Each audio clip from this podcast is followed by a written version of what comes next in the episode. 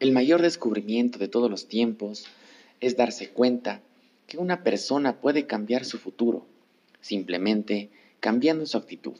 Oprah Winfrey. Con esta frase damos paso al estreno de nuestro podcast, Líderes del Presente. Estamos muy gustosos de poderles presentar y compartir con ustedes este primer episodio. Somos Noemí Zavala y Jaime Tirado. Bienvenidos.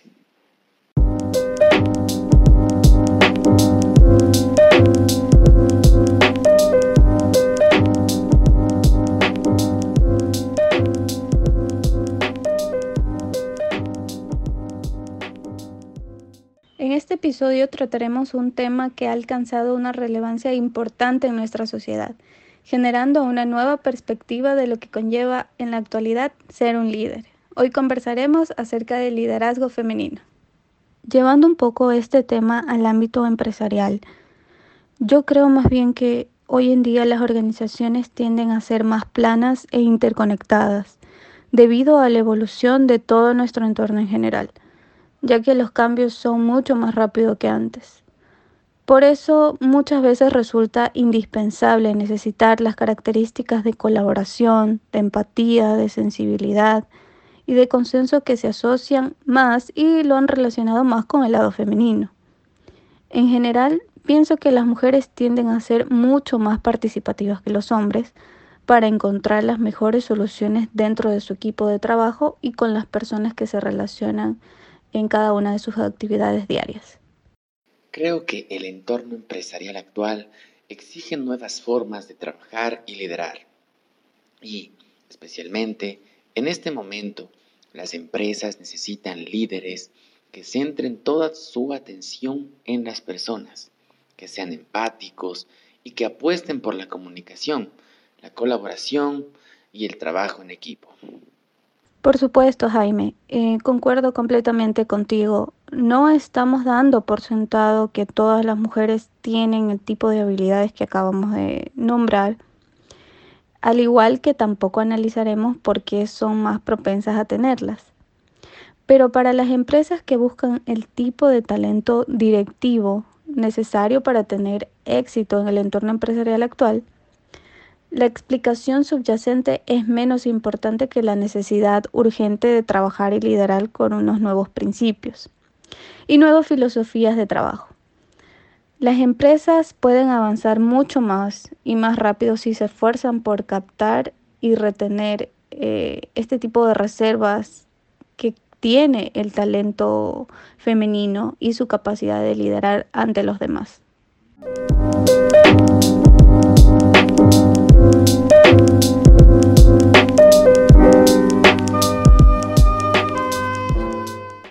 Realizado una pequeña encuesta en la que preguntamos al público quiénes considera son los mejores líderes, los hombres o las mujeres y por qué. Veamos qué nos dicen. Bueno, desde un punto de vista crítico, en base a ciertos eh, análisis, incluso psicológicos, científicos, creería yo que la mujer. ¿Por qué? Desde temprana edad, por lo general, eh, tanto al hombre como a la mujer le dan una ideología de cuáles deberían ser sus sus actividades, sus, su modalidad de juego, pues no, en este sentido, hablando de que al niño le dan su carrito, sus, sus videojuegos, etcétera, mientras que a la niña le dan sus tareas de, ese, de jugar a la mamá, de, de jugar con su bebé, de jugar con su cocina, etcétera. Esto psicológicamente o subconscientemente hace que preparen a esa niña o la, o la hagan madurar de cierta forma más rápido que el hombre. ¿Por qué? Porque desde temprana edad la están preparando para vivir la vida real, por decirlo así, pues no. Estas actividades, estos juegos permiten que ella se adapte mucho más fácil que el hombre a, a una vida real, como lo dije. Eh, más allá de eso, eh, considero yo que aparte de la madurez eh, que desarrolla la mujer, en varios aspectos por este mismo motivo, pues, ¿no? Eh, considero que, bueno, también hay ciertos, ciertos artículos en revistas que habla sobre la capacidad para liderar tanto de los hombres como de las mujeres. ¿Cuál es el enfoque general del hombre? El enfoque general del hombre es de tomar el control y de ejercer el mando como tal, es decir, simplemente dar órdenes, pues no. A diferencia de la mujer que menciona este artículo, esta revista, no recuerdo cómo se llama, que la mujer más se basa en la interrelación personal, en la, interacción social. ¿Ya? Eh, ¿Qué permite esta interacción social? Que puedas llegar de mejor forma hacia tus subordinados, hacia tus, tus tus súbditos para poder mentalizar de mejor forma tu proyecto. En cambio, el hombre, eh, más que un líder, sería un jefe, porque recordemos que el jefe es quien da órdenes y el líder es quien orienta. En este sentido, creo yo que la interrelación social que en este estudio se ha realizado eh, a la mujer, o sea, valorado en la mujer, tendría un mejor efecto para las personas a las que ella se encuentra orientando. Más o menos ese sería mi enfoque. Considero que tanto hombres o mujeres pueden tener las mismas oportunidades y ser líderes de igual forma. Sin embargo, a la mujer por muchos años no se le había dado la oportunidad en muchos países, en muchas ciudades.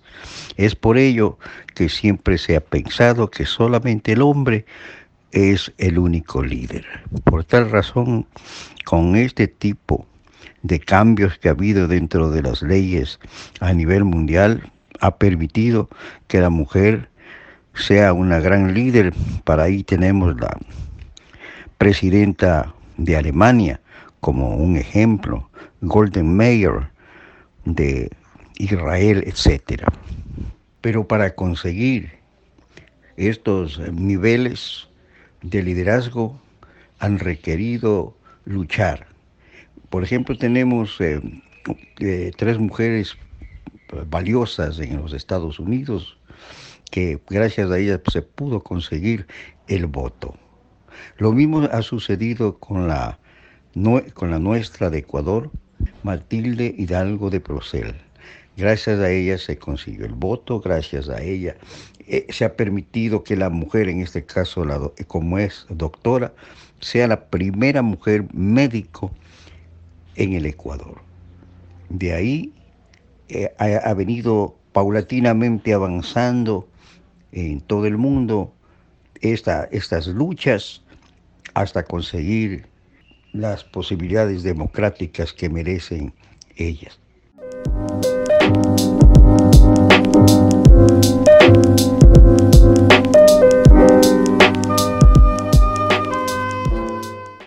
En este sentido, los líderes de sexo masculino deben generar una misión y una visión plenamente conocida y compartida por todos los subordinados, lograr que sus subordinados conozcan y compartan los objetivos y la visión que el líder ha planteado para el equipo. Lograr que sus subordinados compartan con entusiasmo las posibilidades de desarrollo que da la visión del líder al interior del equipo de trabajo.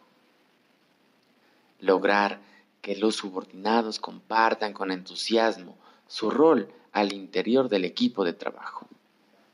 Creemos que los líderes de sexo femenino deben lograr lo mismo y además deben conseguir eh, ciertas características que hemos decidido enumerar. Una de ellas es establecer un sistema de relaciones con los subordinados tomando en cuenta el mejoramiento individual y grupal.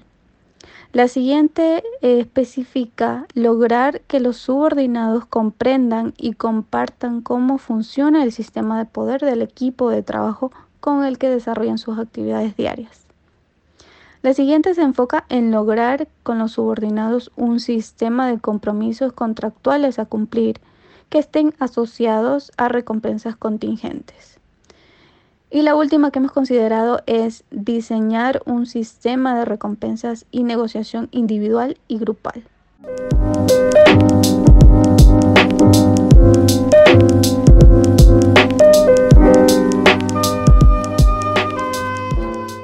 La siguiente encuesta que hemos realizado corresponde a la pregunta que Jaime mencionará en este momento. ¿Cómo crees que ha evolucionado el rol de líder en la mujer actualmente en la sociedad? En mi opinión, la evolución del liderazgo femenino ha tomado un gran impulso en estos últimos tiempos, gracias a que han alcanzado puestos tan importantes como son las presidencias de Argentina, Chile, Brasil. Y es por este motivo que se resalta la importancia de tener un liderazgo femenino en la sociedad. Esto lo puedo asegurar ya que estoy completamente seguro que tienen ciertas características innatas un liderazgo femenino, como son que el liderazgo femenino es inclusivo, tiende a que todas las personas participen en sus decisiones. Asimismo, el predominio de lo emocional, que no deja de ser llamativo gracias a las capacidades que puede tener el ser humano de generar a las personas altos niveles de empatía.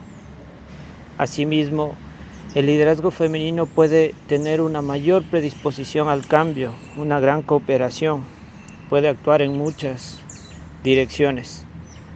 Por todo esto creo que se resalta la importancia de tener este tipo de liderazgo que puede ser a la par de un liderazgo masculino, pero con sus características propias resaltan su importancia. Considero que el rol de liderazgo eh, de la mujer ha tenido un avance considerable e importante en la sociedad.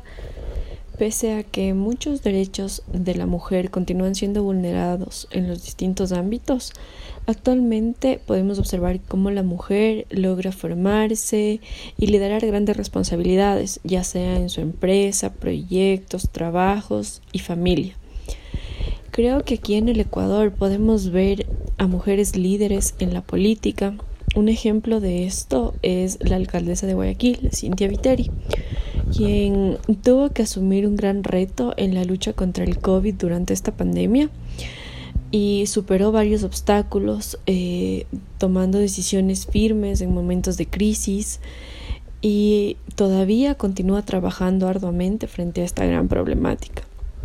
Pienso también que otro ejemplo que podríamos citar es la mm, fiscal Diana Salazar quien ha podido liderar una entidad pública, la cual todos sabemos que está llena de conflictos y asumió grandes desafíos al enfrentarse a gobernantes corruptos que siempre han tratado de evadir las leyes y la justicia.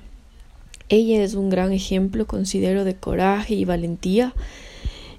Y estas son las características de un líder, ya que incluso corriendo un gran riesgo no ha decaído. Y eh, ha continuado su lucha con mucha fuerza y entusiasmo para erradicar la corrupción. Pienso que estas mujeres son un gran ejemplo eh, a seguir para las nuevas generaciones, ya que con su esfuerzo y trabajo diario han demostrado que cuando se quiere, se puede, se trabaja y no se descansa hasta alcanzar una meta, un sueño o un objetivo. Sin lugar a dudas, la mujer en el siglo XXI ha ganado protagonismo. Los roles que le ha permitido participar en las diferentes esferas de nuestra sociedad se han cohesionado gracias al establecimiento de estrategias de empoderamiento en el liderazgo de la mujer, con nuevas mentalidades de gobierno, reconociendo sus derechos, deberes y capacidades, eh, coadyuvando más oportunidades para el desarrollo de su potencial a través pues, de capacitación, de posicionamiento, de calidad de vida, basado con principios y valores. De esta manera pues ha logrado tener una visión diferente tanto en el campo empresarial, cultural, social, político y militar, con el fin pues de contribuir al crecimiento de nuestra sociedad y de las generaciones venideras. Pero muchas de las veces nos damos cuenta de que no basta, aún queda espacio por recorrer. Nosotros, los hombres, que hemos sido quienes hemos venido acaparando las diferentes funciones y actividades dentro de la sociedad, debemos también permitir que más mujeres se unan a este tipo de intervenciones, que mejoren y promulguen cada día mejores éxitos para nuestra sociedad. Una satisfacción, bajo mi criterio, ver cómo la mujer ha ganado este espacio a través de su compromiso, de su entrega hacia las actividades diarias, que no solamente como profesional debe hacerlas, sino también como madre, como hija, como jefa de hogar. Pienso que en este mundo empresarial excesivamente masculinizado, quizás sea la razón principal por la que algunas mujeres han elegido adoptar un estilo de conducción masculinizado también, abandonando el que por su naturaleza tenían. Por otro lado, los líderes con estilos masculinos de conducción siguen siendo quienes eligen a personas con ese mismo estilo para que lideren sus divisiones. Suponen que ellos son más afines a su perfil y se alinean más rápidamente con sus formas de pensar y de llevar la organización. Considero que existen características en las que claramente destacan las mujeres sobre los hombres y aquellas en las que destacan más los hombres. No son precisamente las más atractivas. Cuando se trata de honestidad, inteligencia y un puñado de rasgos de carácter que se valoran mucho en los líderes, las mujeres que ocupan puestos de liderazgo son superiores a los hombres. Pienso que estos resultados de las encuestas que acabamos de realizar son parte de algo mucho más amplio que yace en la sociedad moderna respecto al rol de la mujer en cuanto a dirigir o liderar las fuerzas que hacen y definen la sociedad. Ya que estando en una época en que las mujeres han hecho avances radicales en la educación y en general en la fuerza de trabajo, relativamente pocas de ellas llegan a los más altos puestos en la política o en el mundo corporativo actualmente. ¿Por qué sucede esto? Según la encuesta, el público cita la discriminación de género, la resistencia al cambio y un egoísta de hombres solamente como razones para la escasez relativa de mujeres en la parte superior de la pirámide del poder, tanto del sector público como privado. También se citan aspectos como la responsabilidad familiar, que todavía recae más en la mujer que en el hombre, y la falta de experiencia para ocupar esos cargos, lo cual es una falacia ya que no se puede tener experiencia si no se les permite obtenerla. Algunas de las características que hemos considerado y que creemos que determinan el liderazgo femenino están las siguientes. Orientación a las personas, es decir, eh, ser más sociables, ser expresivos, cercanos, en brindar mucho más el potencial a la hora de lograr compromisos sea con los objetivos de la organización o en un proyecto en particular. Además, eh, como siguiente característica está la tendencia a la cooperación. Esto hace que el trabajo en equipo sea mucho más natural, ya que ellas son mucho más activas en la inclusión y son mucho más contenedoras a las personas. También se preocupan por los procesos en cuanto a el orden y a que sean mucho más llevaderos. Como siguiente característica tenemos la capacidad de actuar en muchas direcciones, es decir, que poseen la capacidad innata de pensar y actuar en muchas direcciones o temas al mismo tiempo. Esto les da una ventaja a la hora de tomar decisiones muy grandes y enfrentar crisis mucho más, eh, de manera más inteligente emocionalmente. Algunas de las otras características que consideramos dentro de este tipo de liderazgo están conducción horizontal. El liderazgo femenino es inclusivo, alienta la participación y comparte el poder y la información con aquellos a quienes conduce. Tiende a crear y fortalecer las identidades de grupo. Predominio de lo emocional. En general, se hallan capacitadas para tener en cuenta el lado humano de las personas y generar altos niveles de empatía. Mayor predisposición al cambio. Su estilo es innovador, con un firme sentido de la calidad, centrado en la persona, flexible, comunicativo y persuasivo. Bueno, Jaime, para cerrar el episodio de hoy eh, acerca del liderazgo femenino, Puedo decir que en nuestra sociedad aún se consideran e-, estereotipos de afinidad para ocupar un cargo y ser un líder. Sin embargo, el liderazgo femenino ha demostrado ser una característica que va mucho más allá de representar un género en particular. Para una institución es muy importante encontrar un punto de equilibrio que permita implementar prácticas de bienestar, inteligencia emocional, ser mucho más flexibles a los cambios y actuar en pro de un bienestar colectivo. Siendo capaces de gestionar personas apostando por desarrollar sus habilidades, valorando mucho más diferentes aspectos organizacionales y mantener un buen nivel de rendimiento teniendo como principal herramienta la motivación, que es eh, la herramienta principal que caracteriza a este tipo de liderazgo, el sacar lo mejor de los demás. Hoy en día no se aprecian diferencias relevantes ni factores críticos en cuanto al desempeño más o menos eficiente de hombres y mujeres en materia de liderazgo. Ambos géneros han demostrado similares capacidades y resultados en este sentido.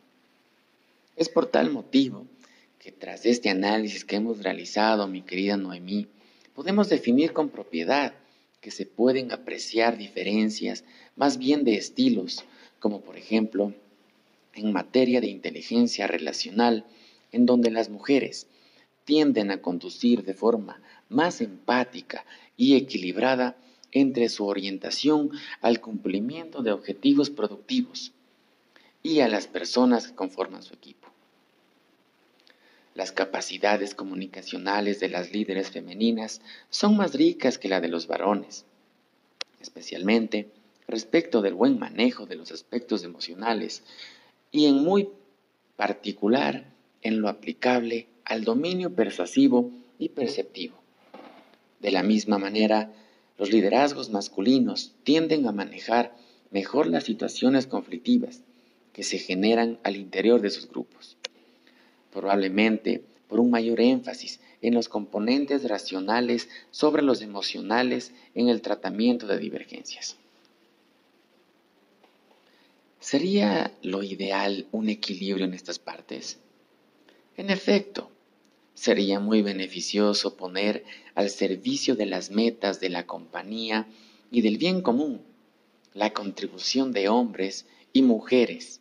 La diversidad en los estilos de liderazgo es recomendable, ya que permite tener un abordaje diverso de los problemas e interpretaciones distintas de la realidad.